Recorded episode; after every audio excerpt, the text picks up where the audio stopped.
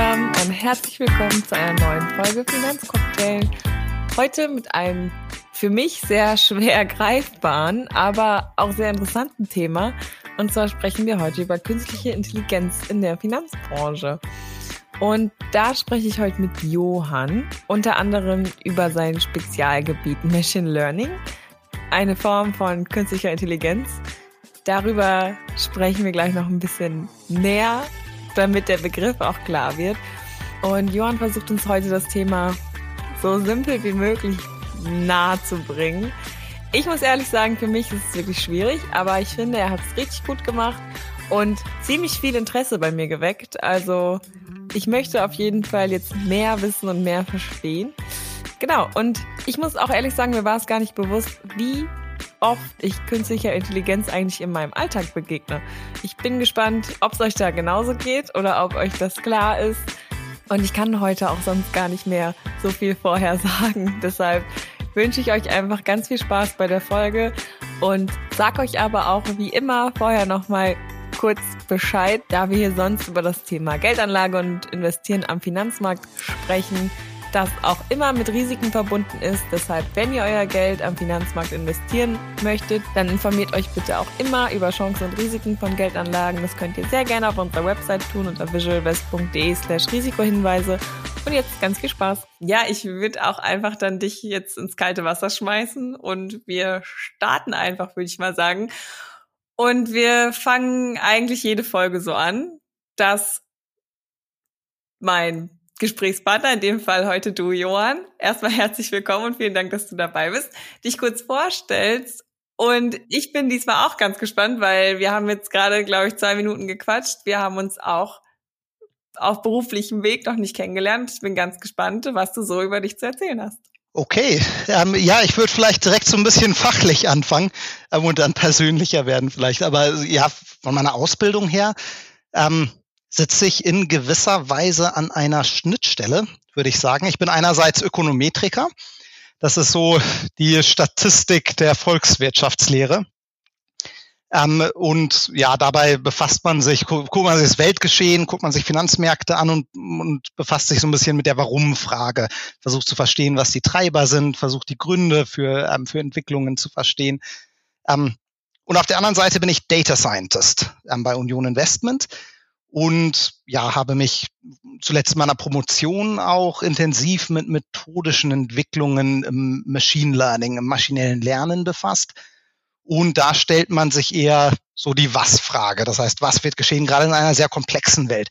Und ich finde diese Schnittstelle, finde ich super interessant, super wichtig. Das heißt, die ja Fragen mit diesen beiden Perspektiven ähm, zu beantworten, zu verknüpfen. Wie kann ich in einer sehr komplexen Welt ähm, ja eine belastbare Antwort darauf erfinden, was passieren wird und auch warum und was die Treiber sind. Das ist wahnsinnig wichtig. Und mit dem Thema setze ich mich bei Union Investment auseinander und ähm, habe das auch vorher schon in der Beratung gemacht bei einem Big Four Beratungsunternehmen. Ähm, Genau, und bin so, so schon ein paar Jahre dabei. Ansonsten bin ich so ein bisschen auch ein Quereinsteiger. Ich habe ursprünglich meine, meine berufliche Laufbahn bei einem Venture Capital Unternehmen in Südafrika angefangen und habe ja damals erst in Johannesburg und anschließend auch in Kapstadt gearbeitet, ähm, bevor ich hier nach Frankfurt gekommen bin ähm, und, und, und mich dann quasi mit dem Data Science Thema seitdem mit dem Data Science Thema beschäftige. Ähm, genau. Ja, ansonsten ich bin ich bin Vater, habe zwei junge Kids. Das ist ja eine ganz ganz besondere, wilde, unplanbare Lebensphase. Ähm, und ja, ich spiele gerne und sehr amateurhaft Fußball wenn ich Zeit hätte, würde ich auch noch viel Gitarre spielen, lesen. Ja, das so viel, so viel vielleicht erstmal zu mir. Ja, klingt cool. Also sehr interessant auch, dass du Quereinsteiger bist. Ähm, da gibt's ja den einen oder anderen auch bei uns. Finde ich immer total spannend, wie man dann doch irgendwie ja, in seine Berufung im Endeffekt findet und dann auch natürlich die Möglichkeit bekommt. Richtig cool. Wir gehen gleich noch ein bisschen mehr auf das ein, was du gerade schon angeschnitten hast. Aber vorher hätte ich gern noch deinen Lieblingscocktail. Mein Lieblingscocktail. Ähm, also ehrlich gesagt bin ich gar nicht so ein Cocktailtrinker, muss ich sagen. Aber wahrscheinlich, wenn ich, wenn wir es daran messen, worauf ich dann am häufigsten zurückgreife, wahrscheinlich einfach ein Good Old GNT. GNT was? Jetzt stehe ich auf dem Gin, Gin, Gin Tonic. Gin Tonic? Genau. Ja, ja, genau. Cool. Nicht, Ich nicht so fancy. Habe ich noch nie die Abkürzung für Gin Tonic so. GNT gehabt. Jetzt stand ich wirklich kurz auf dem Lauf. Ja, das ist okay. Du bist nicht der Einzige mit dem Gin Tonic als Lieblingscocktail. Wir sind da nicht so streng. Aber cool. Ja, wieder was gelernt. Du hast es eben schon kurz angeschnitten und ich muss ja sagen, als du gerade angefangen hast zu erzählen, du machst viel mit Statistik und ähm, Daten und so. Also da kann man mich mit jagen, würde ich mal sagen. Aber ich finde halt, dass wir heute eigentlich über ein ganz cooles Thema sprechen. Also deshalb bin ich gespannt, ähm, was du gleich so noch erzählst. Wir sprechen nämlich heute über die künstliche Intelligenz in der Finanzbranche. Und ich habe natürlich keine Ahnung. Deshalb wäre es ganz cool, wenn du vielleicht am Anfang erstmal so einen kleinen Einstieg in das Thema gibst. Ganz allgemein. Was ist das eigentlich genau? Und vielleicht auch, in welchen Formen treffen wir oder treffe ich in meinem Alltag vielleicht auch schon auf künstliche Intelligenz? Ja, gerne. Die Frage, was künstliche Intelligenz ist, ist gar nicht so einfach zu beantworten. Oder ja, einerseits ist sie relativ einfach zu beantworten, andererseits wird es dann auch schnell komplex, so könnte man es vielleicht sagen. Wir nehmen die einfache Variante. Genau, also von, von Beginn an war es immer so ein bisschen das Ziel in der künstlichen Intelligenz, das menschliche Denken maschinell nachzubauen. Das heißt, sowas wie Logik und die Fähigkeit zu lernen, irgendwie komplexe Zusammenhänge oder Muster zu erkennen, das mit einem Programm, mit einem Com Computer Software technisch zu erfassen. Ähm, was das dann aber konkret heißt, da wird es dann, wie gesagt, schneller komplex, wo, wo dann auch ähm, manche KI-Experten es nicht, ähm, es ist schwerfällt, das so, so klar zu definieren. Die, die beste Beschreibung, die ich mal gesehen habe der künstlichen Intelligenz, ist, dass die künstliche Intelligenz eine Anarchy of Methods ist, eine Methodenanarchie. Also es ist einfach eine große Sammlung unterschiedlicher Ansätze, verschiedener komplexer statistischer Methoden, die äh, ja alle darauf abzielen, dass Mensch, die menschliche Intelligenz in Form einer Software nachzubilden. Da sind dann so prominente Sachen wie das Deep Learning oder Machine Learning dabei, ähm, äh, genau, die, die man vielleicht schon mal gehört hat. Und man trifft das ja mittlerweile an, an oder hat, hat, hat viele Kontaktpunkte zu dem Thema, auch im, im, im ähm, normalen Leben, im normalen Alltag. Ähm, ja, gerade so im Technologiebereich, Internet, was Dinge wie eine, wie, wie eine Internetsuche, eine Google-Suche, Amazon, Netflix, solche Sachen sind oft KI getrieben heutzutage. Ähm, sowas wie ein Be Übersetzungsservice mit Google Translate oder diese automatischen Untertitel, die es mittlerweile manchmal gibt. Das ist alles, kommt aus, aus ähm, KI-Systemen. Aber dann auch größere Sachen wie ja, selbstfahrende Autos oder Autopiloten, die, die KI getrieben sind in, in, in manchen ähm, kommerziellen Flügen oder ja auch in der Medizin zur Unterstützung der Diagnostik. Also es gibt schon eine Menge, eine Menge dieser ähm, Anwendungsfälle ähm, in der KI, die, die durchaus sehr, sehr spannend sind. Also du hast auf jeden Fall gerade ein paar Beispiele genannt, die mir täglich über den Weg laufen. Also angefangen bei Google, aufgehört bei Netflix, wenn Netflix mir schöne ähm, neue Vorschläge macht und mir sagt, hey, die Serie passt zu dir, die musst du auch noch gucken. Ähm, dann weiß ich jetzt, wo es herkommt. ähm, wie ist es denn in der Finanzbranche, wenn wir das jetzt mal auf das Thema rüberziehen? Ich meine, wir haben natürlich jetzt den Best, das beste Beispiel sind ja auch wir, weil bei uns steckt ja auch ein bisschen künstliche Intelligenz drin. Ähm, wie sieht's denn sonst noch aus in der Finanzbranche, wo wird da auch schon künstliche Intelligenz eingesetzt? Ja, also es gibt in den Anwendungen von künstlicher Intelligenz, würde ich grob, sagen, grob sagen, gibt es zwei ganz große Anwendungsfelder oder die zwei größten Anwendungsfelder. Ähm, das ist einerseits das sogenannte Computer Vision, das heißt die Bilderkennung, und dann das Natural Language Processing, das ist so Sprach-, Textverarbeitung. Das sind so in den Bereichen wird am aktivsten geforscht, da werden die größten Systeme gebaut und das ist auch direkt für die Finanzbranche relevant. Und gerade dieser zweite Block, ähm, die Textverarbeitung ist, ist in der Tat sehr, sehr interessant, auch in der Finanzbranche. Das würde ich so als ersten, ersten Case nennen. Ähm, ja, ein, ein sehr hoher Anteil der Informationen, die uns zur Verfügung steht, ist halt in Form von Texten, wird in Form von Texten generiert und diese ja systematisch auszuwerten, das, das ermöglicht einfach Anlageentscheidungen, ähm, ja, bessere Anlageentscheidungen zu treffen, Anlageentscheidungen zu unterstützen. Ich denke da zum Beispiel irgendwie an die Analyse von Investorenverhalten in sozialen Medien ähm, oder die ja, Analyse von Unternehmenskommunikation auf ganz breiter Basis. Das ist ein ganz wichtiger, ein ganz wichtiges und auch wachsendes Anwendungsfeld in der Finanzbranche. Außerdem, also neben diesem Feld, dass man die Datenbasis halt wahnsinnig erweitern kann, ermöglicht die KI auch mit großen Datenmengen und in diesen großen Datenmengen komplexe Muster zu erkennen. Das heißt, in Dingen wie der Entwicklung von Handelsstrategien, Handelsempfehlungen, vielleicht auch darin, wie ein gutes Finanzportfolio gestrickt sein muss, ein ausgewogenes Finanzportfolio aussehen muss, ähm, vielleicht bei der Identifizierung von Unternehmen, die zu einer bestimmten Anlagestrategie passen. In all diesen Fällen kann die KI halt oft bessere Ergebnisse generieren als konventionelle Alternativen. Okay, ähm, ich weiß jetzt, ähm, dass es auch das Thema Machine Learning gibt, beziehungsweise du hast es am Anfang auch schon gesagt, dass du dich ähm, vor allen Dingen damit beschäftigt. Und ich weiß auch, dass es eine Form der künstlichen, der künstlichen Intelligenz ist. Worin unterscheidet sich denn jetzt Machine Learning von anderen künstlichen Intelligenzverfahren, Anwendungen? Ich weiß nicht, wie man es ja. nennt. Ja, ich komme vielleicht am besten nochmal zurück auf die Methodenanarchie von der KI, weil das habe ich ja zu Anfang gesagt, ähm, finde die Beschreibung so gut. Es ist einfach ein großes Sammelsurium an Methoden ne? und, und man kann das aber grob kategorisieren. Es gibt in der künstlichen Intelligenz grob zwei große Ströme. Der erste ist die sogenannte symbolische künstliche Intelligenz und der zweite ist ähm, ja subsymbolische KI. In der symbolischen KI geht es einfach gesagt darum, das abzubilden, was wir vielleicht so einen gesunden Menschenverstand nennen würden. Also logische Regeln, ähm, Handlungsempfehlungen und dergleichen. Und bei der subsymbolischen KI geht es eher darum, unterbewusstes Denken abzubilden. Das heißt, ein Gesicht zu erkennen oder ein gutes Beispiel finde ich immer den Flugpfad einer Frisbee abzuschätzen. Das sind so intuitive Sachen, die wir ganz automatisch machen, die aber wahnsinnig komplex sind. Und diese zweite Kategorie, das ist, ist ähm, ja heutzutage fast ausschließlich ähm, wird, wird in dem Bereich geforscht der subsymbolischen KI. Die Methoden, die darunter fallen, die ähm, sind gruppiert halt unter einem sogenannten Machine Learning Begriff. Das heißt, der, der Begriff Machine Learning umfasst alles, was so in diesem Bereich gemacht wird. Und das sind Methoden wie Deep Learning, neuronale Netze oder Entscheidungsbäume oder dergleichen. Das ist äh, auch noch relativ breit gestrickt, was darunter fällt.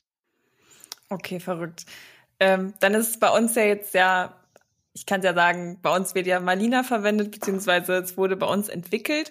Ähm, vielleicht kannst du da jetzt noch mal drauf eingehen, wie es entwickelt wurde und auch mit welchem Ziel, aber du hast es gerade schon schön mit symbolisch und subsymbolisch beschrieben und ich würde jetzt einfach mal tippen und ich kann man sagen, Malina ist dann dazu da, um das Symbolische abzubilden? Nein, das Subsymbolische. ja. Ich dachte, es geht um Entscheidungen. Schade. Naja, genau, das ist, das ist alles eine Frage des Framing. Also man kann, man kann Entscheidungen halt so oder so, ähm, in, in, so oder so framen. In, in, einem, in einem symbolischen Kontext würde man von ja sehr starren ähm, und sprachverständlichen Regeln ausgehen. Und in einer subsymbolischen in künstlichen Intelligenz lernt man diese Regeln und bildet sie statistisch ab und kann sie dann oft nicht so gut interpretieren, aber ähm, dafür sind sie, ähm, sind sie genauer. Und das ist, das steckt auch in Malina. Malina, der, die Abkürzung steht für Machine Learning. Das heißt, die, der, der, die subsymbolischen Ansätze, die ich oben erwähnt hatte, Machine Learning for Investment Applications.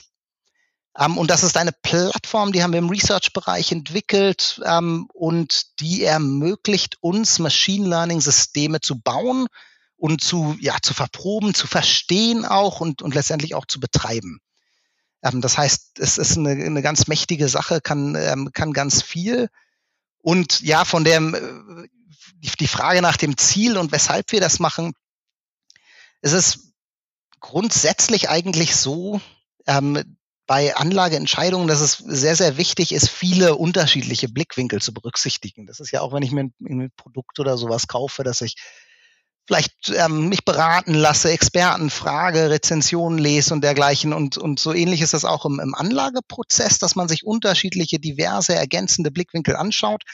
Und da liefert uns das Machine Learning in, in vielerlei Hinsicht ganz besondere und neue ähm, Blickwinkel, die wir damit erschließen mit Malina. Das sind halt einerseits in der Breite der analysierten Daten, dass wir dadurch große Datenmengen auch analysieren können, was man vielleicht als Mensch gar nicht so einfach kann.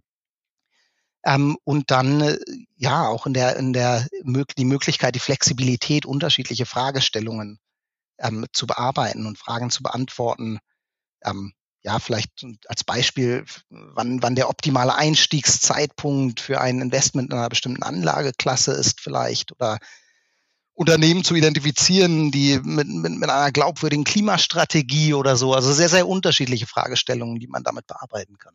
Aber jetzt, also ist jetzt auch noch mal für mein persönliches Verständnis. Ähm, Marlina sagt, gibt euch, also verarbeitet für euch quasi eine riesige Datenmenge, die ihr so vielleicht nicht greifen könnte und gibt, gibt euch dann Empfehlungen und ihr schaut euch die Empfehlungen dann an und entscheidet aufgrund dieser Empfehlungen, ob ihr irgendwas ändert oder wie kann ich mir das vorstellen? Genau, genau. Es ist vielleicht am besten, äh, am besten an einem Beispiel das mal festzumachen, denke ich. Denk, das, ähm, das wird dann so ein bisschen plastischer. Ähm, man könnte das so ein bisschen in, in, in vier Schritte unterteilen. Man kann vielleicht mal als Beispiel nehmen, den, den optimalen Einstiegszeitpunkt für ein Investment in, in Aktien, in Aktienmarkt oder sowas ähm, abzupassen. Und das würde ich dann so grob in vier Schritte unterteilen. Wir haben einmal die Daten, Schritt eins, dann haben wir das sogenannte Training. Das wäre der zweite Schritt. Im dritten Schritt haben wir ein, ein Testing und im letzten Schritt äh, erklären wir das Ganze noch. Das heißt, was vorne reingeht in das System sind die Daten. Das ist der erste Schritt. Da braucht man dann in der Regel zwei verschiedene Datensätze. Einerseits brauchen wir einen ähm, Datensatz, der uns das Umfeld, das relevante Umfeld beschreibt. Das heißt, wie die Welt aussieht, quasi. Vielleicht sowas wie das Verhalten von Kapitalmarktteilnehmern, ähm, das, das makroökonomische Umfeld, alles, was relevant sein könnte, die Profitabilität vielleicht vom Unternehmen oder dergleichen, das fließt dort alles ein. Und zum anderen brauchen wir einen Datensatz, in dem wir definieren, was ein optimaler, was ein guter Einstiegszeitpunkt überhaupt ist. Das heißt vielleicht, ähm, wenn, wenn der Preis nah an einem Tiefpunkt ist oder sowas. Das wäre, wäre dann ähm, die, die, unsere Definition eines optimalen Zeitpunkts. Das übergeben wir dann. Diese beiden Datensätze werden übergeben an einen Algorithmus. Das ist der zweite Schritt. Da wählen wir einen Algorithmus, der für die Anwendung gut passt. Und dieser Algorithmus hat dann die Aufgabe, das erste Datenset, den ersten Datensatz zu durchforsten und zu versuchen, die, ihn mit dem zweiten Datensatz zu verknüpfen. Das heißt, ein Umfeld zu finden, was, was Rückschlüsse auf den optimalen Einstiegszeitpunkt ähm, äh, erlaubt. Ähm, oder, oder zu beschreiben, implizit zu beschreiben, wie, in was für einem Umfeld, wie die Welt aussehen muss, ähm, wenn, wenn, wenn der optimale Einstiegszeitpunkt für ein Investment im Aktienmarkt ist.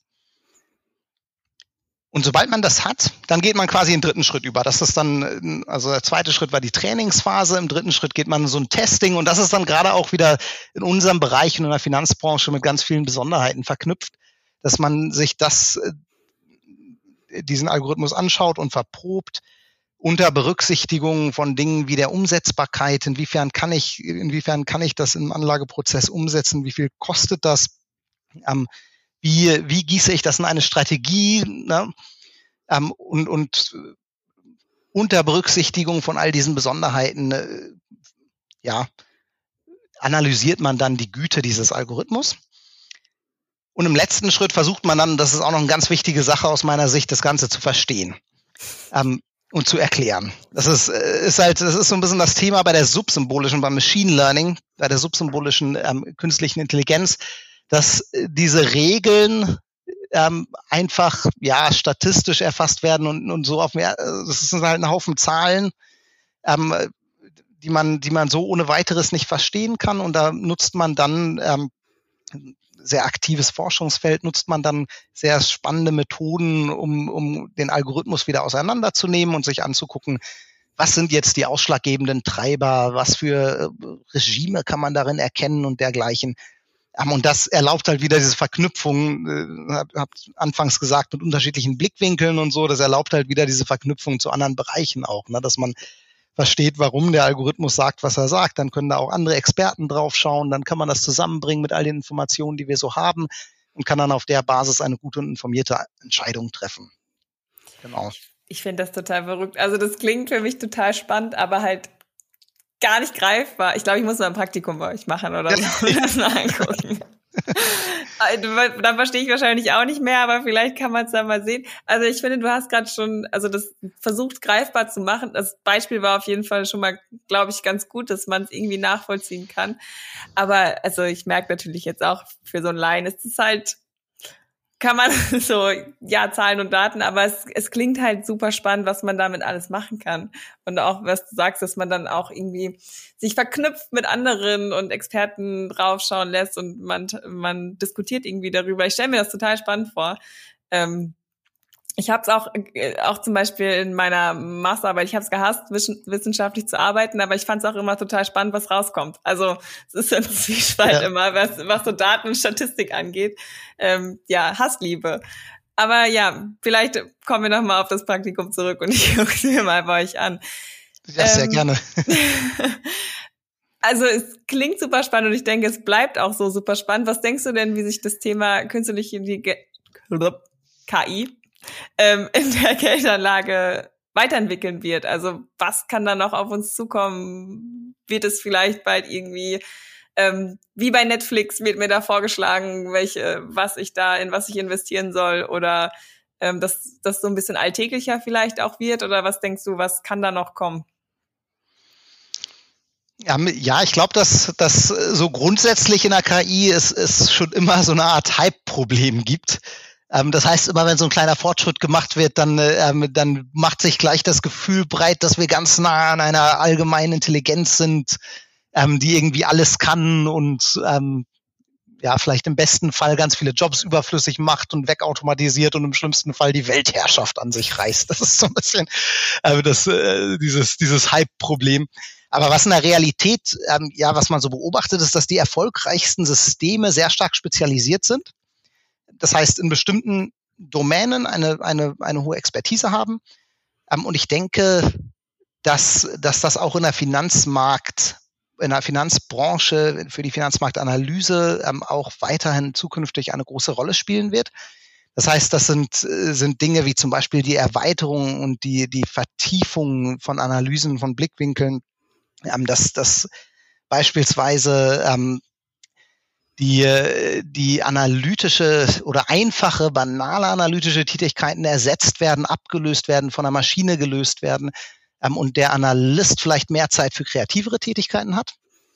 Und die, ja, sowas wie die Analyse von sehr idiosynkratischen Events, ne, was vielleicht in der Vergangenheit nie, nie gegeben hat und wo man mit menschlichen Blick auch noch viel bessere ähm, Einschätzungen, ähm, Einschätzungen treffen kann. Das ist so ein, ein Thema. Dann wird, äh, und das hast du schon so ein bisschen angesprochen, dieser Investmentprozess halt auch von der KI nochmal stark beeinträchtigt, revolutioniert vielleicht ein Stück weit werden. Das ist so einer Höhen, ja, einer, einem integrierteren, einem vernetzteren Investmentprozess ähm, kommt, dass zum Beispiel Umsetzungsproblematiken schon in der Konstruktionsphase oder sowas für ein Portfolio berücksichtigt werden können. Oder sowas, wie du erwähnt hast, dass die Distanz zwischen dem, äh, zwischen dem Investor und der Umsetzung ähm, verkürzt wird, dass, dass Research-Möglichkeiten ähm, und, und ähm, Research-Output einfacher, aktiver ähm, und dynamischer zugänglich ist. Ja, und dass man im Endeffekt ja einen dynamischen, robusteren vielleicht ähm, und, und sicherlich auch deutlich schnelleren ähm, Investmentprozess hat. Vielleicht gehe ich ja dann bald im Metaverse zu meinem Vermögensberater und ähm, der sagt mir dann, was ich machen soll. weil wir jetzt eingestiegen sind hier und ähm, ich am Anfang ziemlich auf dem Schlauch stand und ich glaube viele andere vielleicht auch und wahrscheinlich was das Thema KI angeht, stehe ich nach wie vor ziemlich auf dem Schlauch. Ähm, hast du vielleicht einen Tipp, um sich mit dem ganzen Thema vielleicht ein bisschen vertrauter zu machen und einen einfachen Einstieg auch zu finden? Du hast gerade gesagt, es gibt die ganz einfache Variante und dann wird es komplexer, dass man da vielleicht so ein so einen sanften Einstieg findet, um sich mal ein bisschen damit vertraut zu machen und das ein bisschen greifbarer zu gestalten. Ja.